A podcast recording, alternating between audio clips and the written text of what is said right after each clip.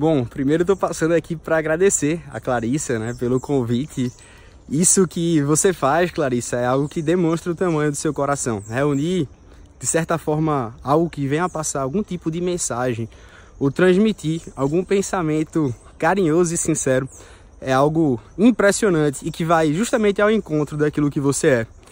E se eu pudesse conversar um pouco com vocês a respeito de algo que venha a te fortalecer, é, para que você não perca o seu senso crítico, a possibilidade de duvidar, de questionar. Hoje vivemos justamente no tempo dos gurus, no tempo das razões, em que cada vez mais que há mais conhecimento, como o Gustavo falou, há geralmente mais ego. E se você perde essa capacidade de duvidar, de questionar, de arguir. E aqui eu falo do senso crítico, não a sua capacidade de julgar inquisitoriamente jogando pedras, mas eu falo a, capacidade de duvidar, de perquirir, de questionar, de ver aquilo realmente que importa para você, aquilo que realmente vai ao encontro dos seus princípios, dos valores morais que você prega.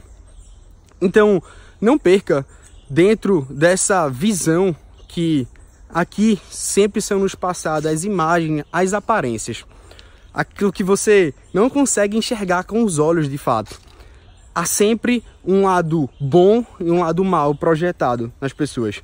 Há uma mensagem do padre Fábio Melo que ele fala justamente que o maior pecado ou a maior maldade ele pode ser transvestido de santidade.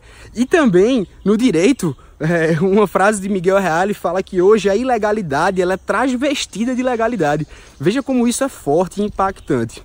Então, perceba, portanto, que no meio de tantas aparências, no meio de tantas coisas que parecem ser, você precisa se encontrar.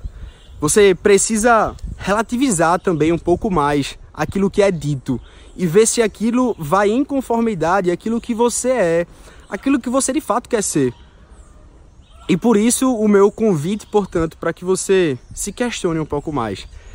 E na contradição tem a contradição se achando, você se perca na leveza de conseguindo seus objetivos com a paz e a serenidade de uma criança que encontra aquilo que mais deseja na vida, aquela liberdade de saber que a sua brincadeira pode mudar e impactar a vida de pessoas que você talvez jamais imaginaria. Então fique em paz, um forte abraço, persista na sua caminhada. Perceba que a sua caminhada, por si só, ela não é sua. A sua caminhada, ela transcende. Transcende o seu falso eu, seu egoísmo, sua individualidade, transcende e explora ainda mais corações que você não consegue enxergar. Como eu te disse, aquilo que não se vê com os olhos. Confie nisso. E pelo amor de Deus, quando você conseguir, não esqueça desse propósito. Não esqueça dessa sua missão maravilhosa e linda de transcender, de levar esse seu sim a outras pessoas. De lembrar desses natais, desses finais de ano em que muitas vezes a solidão te acometeu, mas que você prometeu a si mesmo que iria dissipar isso para fortalecer outras pessoas. Então siga em frente. Vamos lá.